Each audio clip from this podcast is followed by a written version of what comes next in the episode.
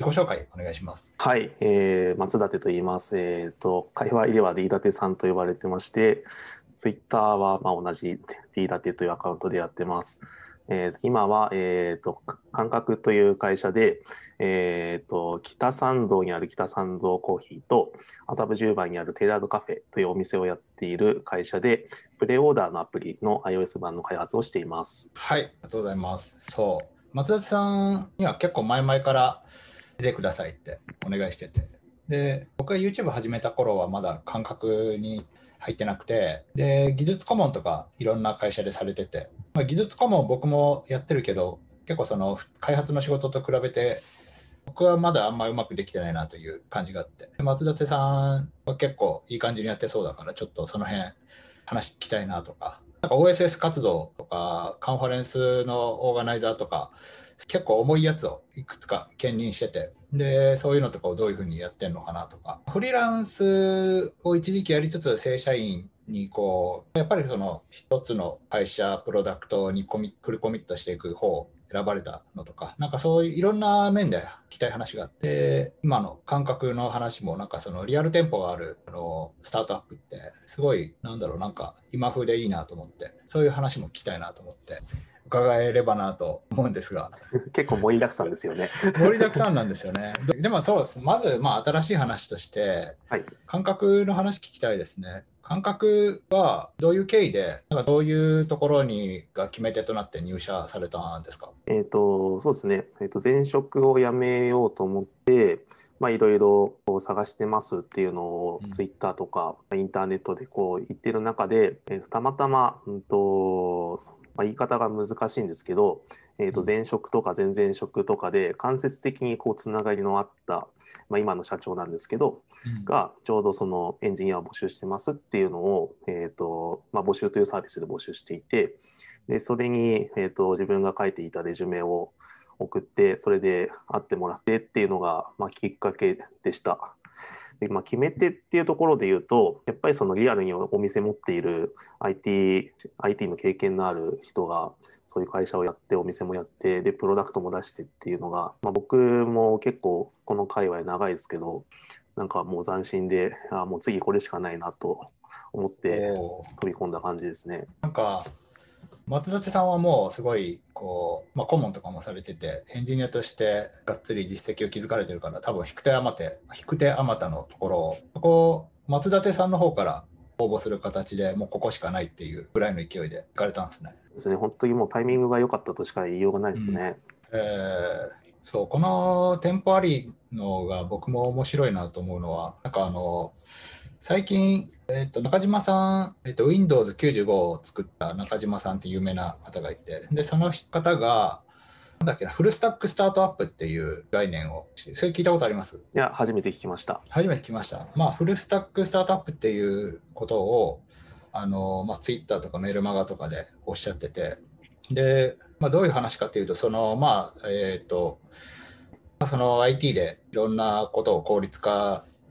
できて、まあ、その自動化して効率化してできていいよねっていうのはありつつでも既存産業にそれを使ってくださいっていうとまあ、その既存産業もそんなにまだ大きくなかったりとか、まあ、結局使ってくれなかったりとか、その後ビジネス小さくなりってしぼん、しゅしゅんとしぼんで終わりがちだよねっていうところありつつ、でも自分たちでその業態自体をやってしまえば、ビジネスとしても大き大きくなる可能性もあるし、既存業界のパイの大きさに縛られずにでかいことやれる可能性あるよねみたいな話があって、それは結構なんか、あの今までの例とかで考えても結構、うん、それ心当たりがあるなと思って。あそこまでやっちゃうんだっていうとこまでやるとなんかあの結構面白いことができるっていうのはやっぱリアル店舗をやりつつそこのソフトウェアエンジニアとして入っていろいろできる環境っていうのは、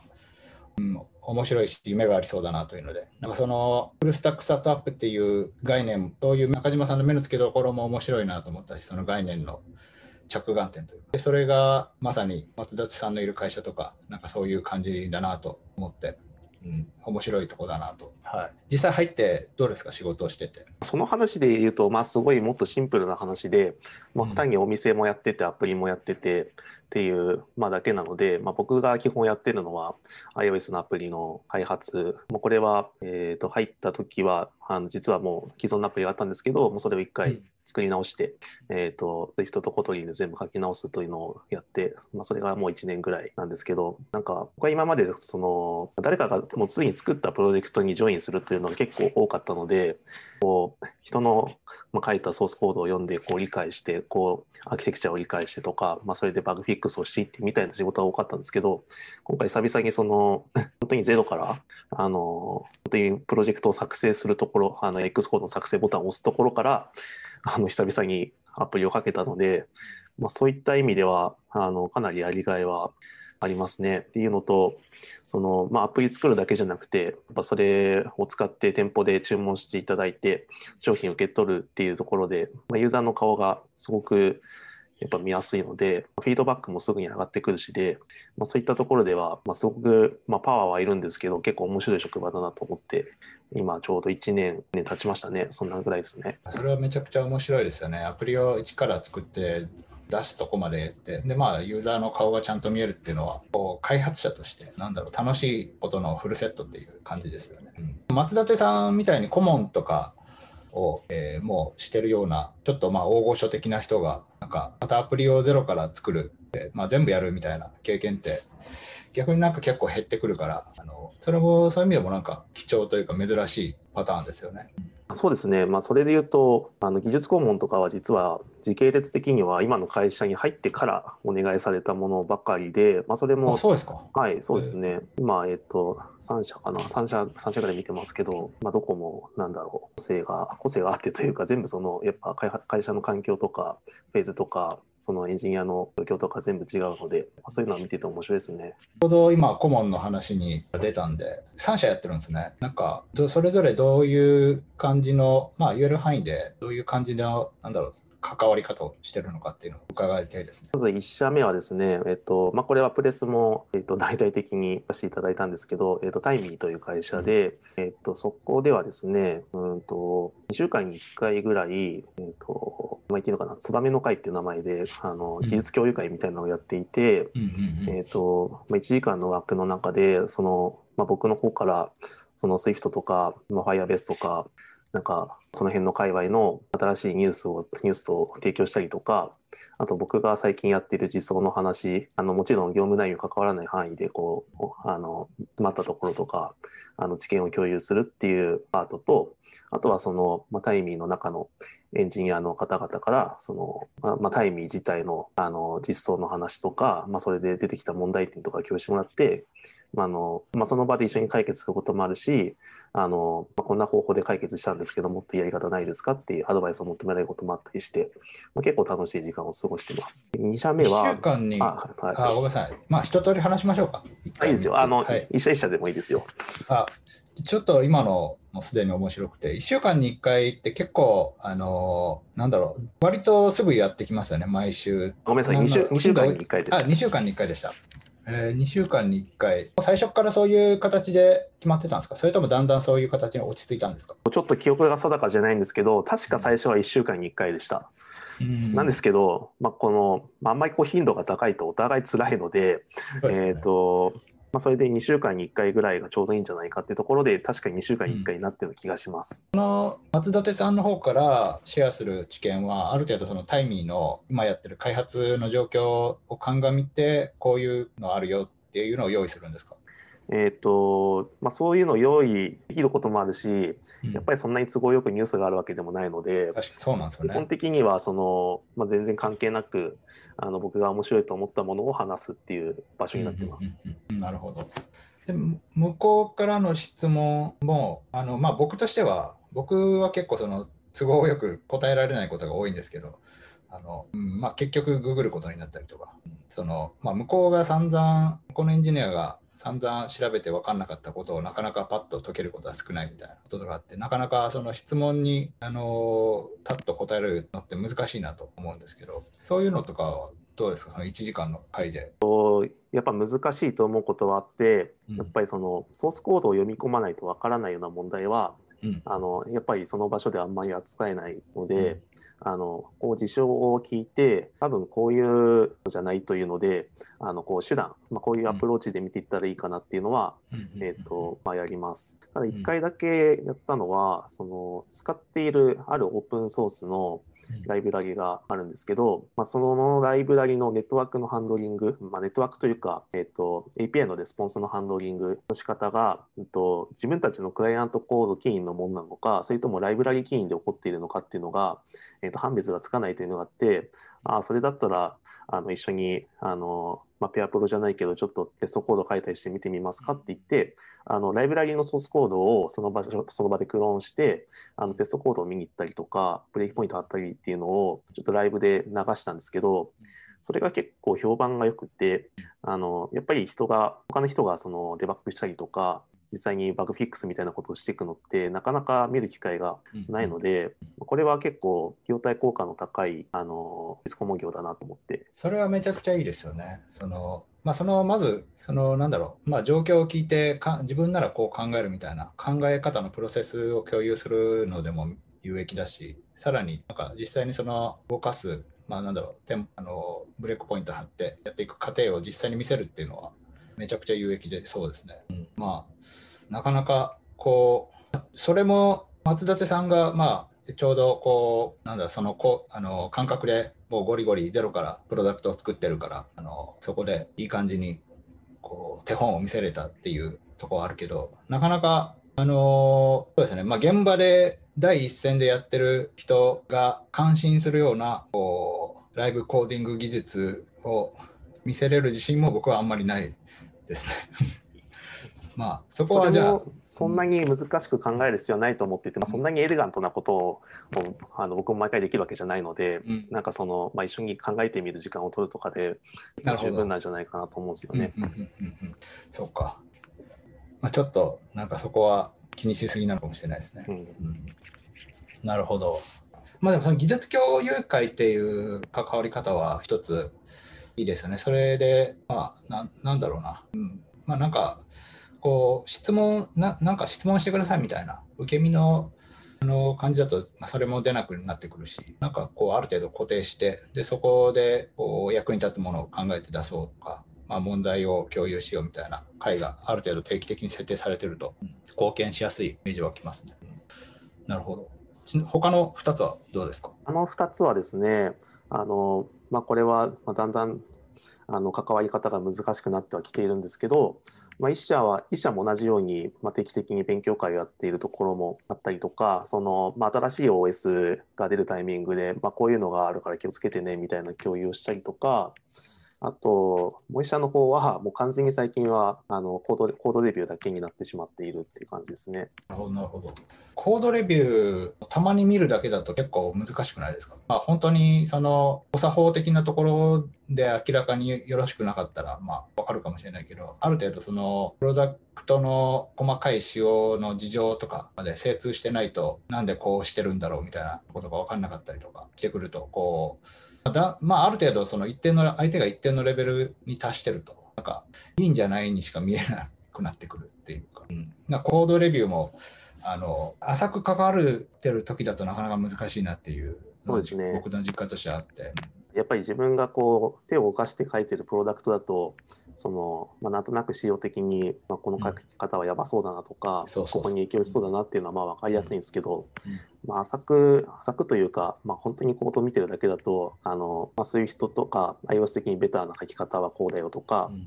あのまあ、適切な命名は多分こっちの方がいいんじゃないみたいな、うんうん、あそういう本当にコードで見える範囲のレビューにしかならないので、うん、まあ、そこは結構難しいところは当然あるあります。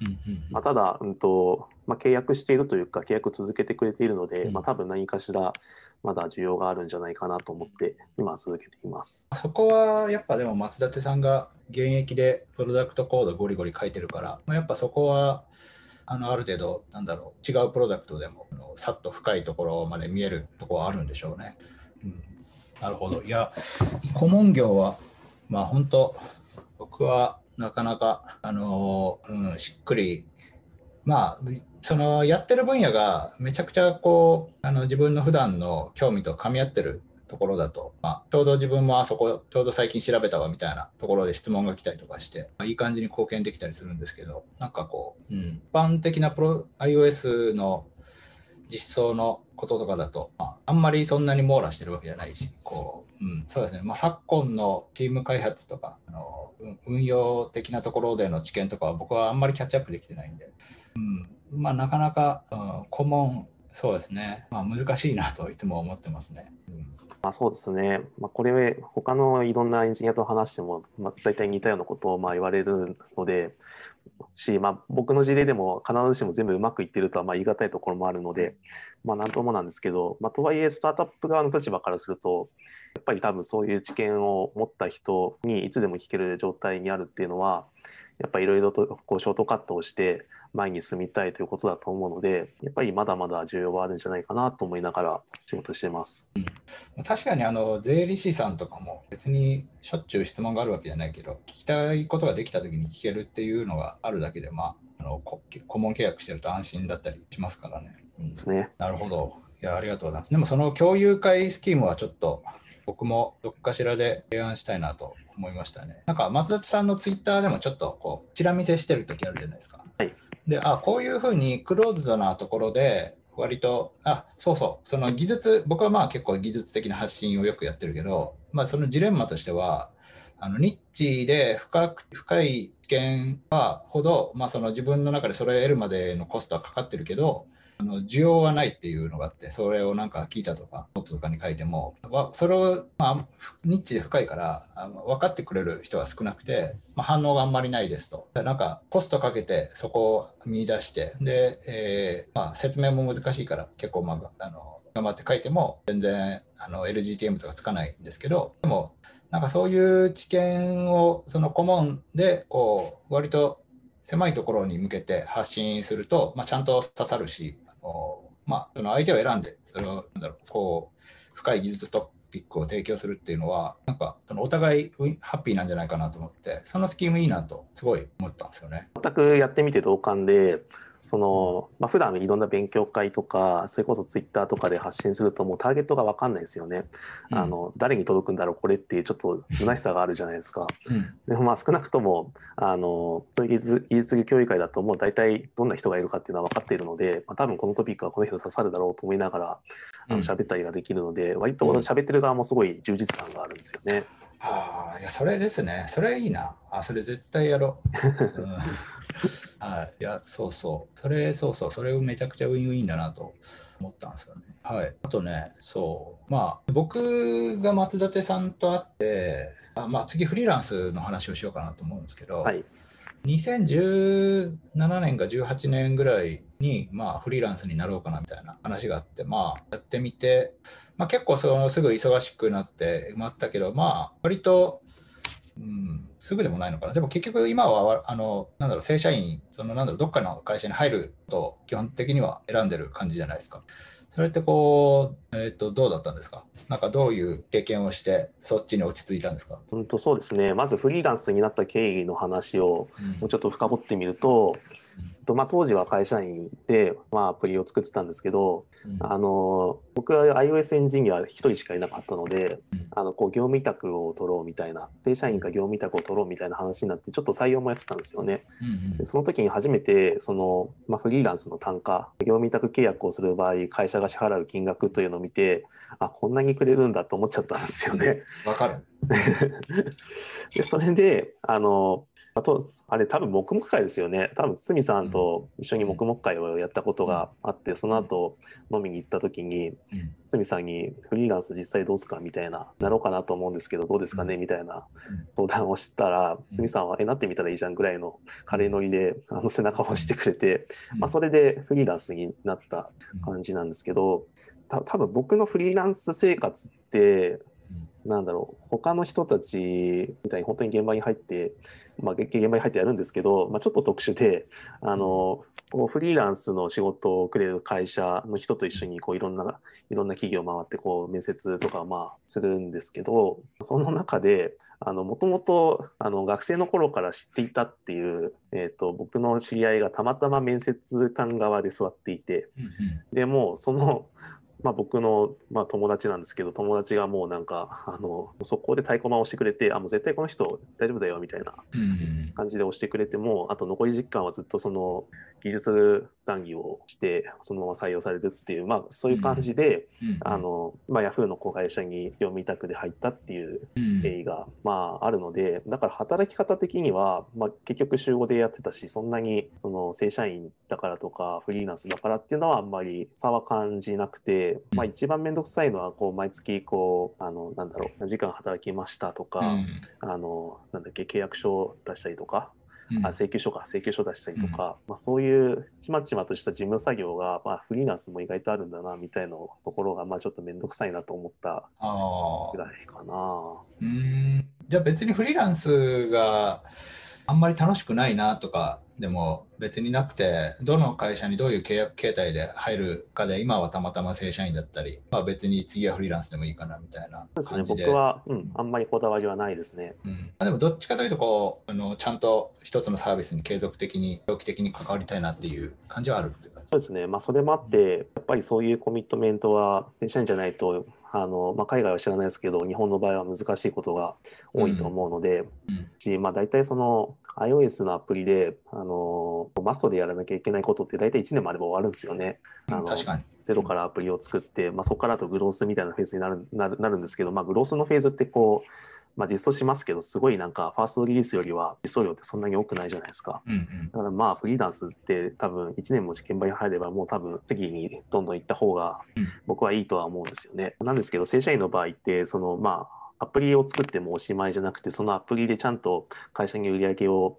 上げてとか、あの会社のビジョンを達成するためにいろんなこう事業をやっていくみたいなやっぱあると思っていて、まあ、そうなってくるとやっぱり正社員としてコミットメントした方が今の会社は楽しいかなと思って今は正社員でやっています。うんうんうんうんそうか今の会社はそこに面白みを感じてやってるわけですね。そうですね。うん、まあでもその01の面白いと思ってやる時もあればっていう感じで。はい。うん、ポリオの時はどうだったんですか？ポリオの時はですね、うんとなんで正社員になったのかあんまり記憶がなくて、まあ、多分 SO があったとかそういう話だとは思うんですけど、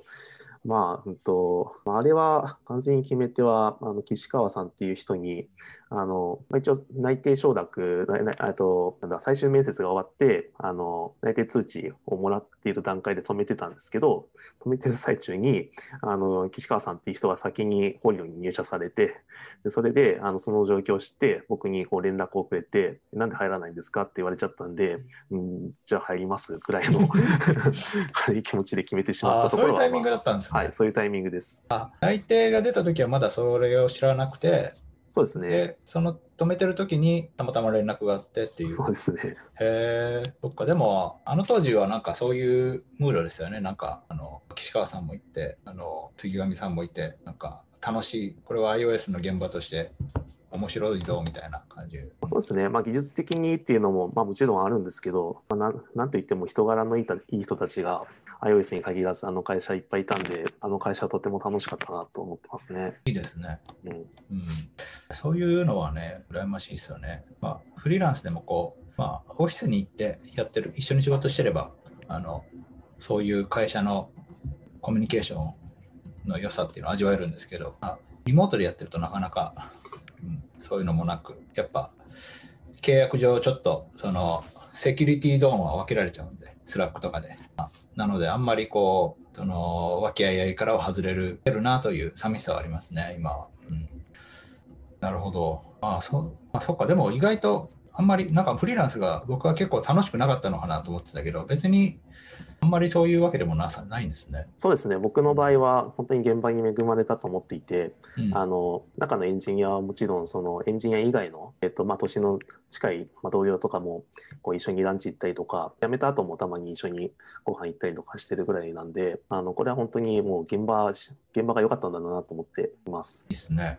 ちなみにこのなったきっかけでこうフリーランスってこんなにもらえるのかみたいな。でびっくりしてあいいなと思ったみたいな話があったんですけどこうで正社員に戻ってそれは下がったりはそんなにしてないんですか？やっぱ下がってはいます。そのやっぱもらえる手取りがだいぶフリーランスと会社員は違うので、うん、あのまあ、下がったなっていうのはまああるんですけど、まあ、でもあの、まあ、技術コーンもあるしそんなになんかこうまあ、欲がないって言ったら変ですけど、こんなに、これ以上もうそんな年収上げなくていいかなっていう気持ちは、まあ、あるので、はい、うん。まあ、いいかな。あんまりね、うん、別にそんなに経費のかかる仕事でもないし、なんか、うん、割とこの業界の人は趣味が仕事、仕事と趣味がまあまあ近い人が多いんで、なんか本当に別に使わないっちゃ使わないですもんね。まあ、いろんな生活スタイルがあると思いますけど、まあ、それはすごいわかります。なでもなんとなくこう、なんとなくこう下がるのが欲しいっていう気持ちもあるけど、でもまあ顧問でいい感じに補えてならいいですね。うん、まあ、スタートアップのあの、スタートアップにこう正社員として初期というかメンバー少ない時から関わるっていう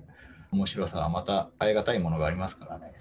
そうですね。なんか楽しそうなとこを選んできたら今に至ったみたいな感じだと思います。うん。あれちなみに今感覚って何人なんですか？社員は何人だろう、うん、でも10人 ,10 人前後だと思います。ああ、いいっすね。じゃああのこれからっていう感じのムードの。ですね。だんだんと人も増え始めて、うん、あのこの間実は iOS エンジニアが新しく1人ジョインしてくれたので、あの今まで1人で書いてたんですけど、最近はそのチーム開発的なこともできるようになるなっていう期待がすごくて楽しいです。いいですね。それはワクワクしますね。うん、はい、えあと、同じくキャリアの話で言うと、その割となんか無職期間があったような気がするんですけど、あのでも無職期間ってこの割とエンジニアプログラマーの中では結構それの期間を取る長めに取る人結構いる気がしててあの、まあ、単純に割とその先進的な会社が多くて有給をちゃんと最後取らせてくれるとか、まあ、別にいつでも転職しようと思えば転職できるからちょっと間を空けようかなとか思ったりのとかまあいろいろ、うん、あるのかなと思うんですけど割とまあ周りでもその無職期間を長めに取ってる人多くて。で僕もまあ最近あのちょっと仕事を意図的に意識的にこうなるべく入れないようにしてたりとかしてて。でそういうこう無職期間の過ごし方みたいなところに結構興味があるんですけど、まあ、ななんせこう、うんまあ、不安があるんですよね。やっぱやった方がいいのかなみたいな。これ大丈夫かなみたいな。不安もあったりとかして。であの、まあ、やりたいことはいろいろあるけどこれをやってていいのだろうかみたいな。やっぱ仕事をやってたり技術の勉強してたりするのってまあやった感がすごいあるからなんかそこをやってると自分は大丈夫だっていう安心感あるんですけどそこを止めてるとなんかすごい不安になってくる時があって。松立さんはまどんな考えでその無職期間を取ってて、まあ、どんなふうに過ごしたとか、どんなふうにそれを終えたとかっていうのを聞きたいですね。えっと、それで言うとですね、あの自分で言うのもあれなんですけど、去年めちゃくちゃ忙しくて、あの結構海外のカンファレンスとか飛び回ってたんですよね。でそのタイミング的にその前職を辞めたのがあの去年の7月23とかが多分最終だと思うんですけど、うん、もうその2日後にはあのもう飛行機乗ってマレーシアに飛んでて、うん、そこからそのままインドに入ってあのなんだっけ、まあ、そのインドの政府のカンファレンスで登壇するっていうスケジュールだったのであのあんまりこうネタでこう無職無職は言ってたんですけど全然休休めた感じはなくてそうですね。何をしてたかって言われたら、うんとそうですね。僕は逆にあんまりこう技術側にタッチしないように過ごしてました。やっぱりその、まあ、それまで業務とか、まあ、休みの日もガーッと技術のキャッチアップとかをやってやっていたのでなんかこうちゃんとした休みはやっぱ欲しいなと思って、まあ、そういう今カンファレンスとかもあったんですけど、えーと、それもやりつつ、まあ、休むことを割とメインに置いて、まあ、ツイッターとかしながら過ごしていました。まあ、ただ一方でその無職期間ってあのその時はまだ仕事が次の仕事が決まっていなかったので割といろんなところのあのカジュアル面談とかが入っていて、まあ、それはそれでなんというかあんまりこう本当に何もしない無職の人って感じじゃなくてあの、まあ、どっちかというと社会人的な過ごし方を多分してたんだとは思います。なるほどまあ、あのちょっとネタ的に無職とは言ってたけど。そうそうまあ言いたかっただけみたいなところはあると思う。なるほど。でもなんかその、なんだろう、登壇で飛び回ってた以外では、その技術になるべくタッチしないようにしてたっていうとこは、結構、あの、僕の言う無職の、無職というか、その、なんだろう、休憩期間なので、それって、なんだろう、なんか、この、まあ、勉強すること無限にあるじゃないですか、この業界。で、まあ、なんだろうな、まあ、だから、いくら時間があっても足りない中で、その活動で、まあ、他の世の中はずっと動いてるからあの、止まると相対的に後退していくじゃないですか。で、それを止めることって不安はなかったんですか？えっと、それに関しては、あの、あんまり不安はなかったんですよ。これなんでかって考えたんですけど、うんとその海外とかのカンファレンスに行くようになる前って、まあ、国内でまあいろんな勉強会とかに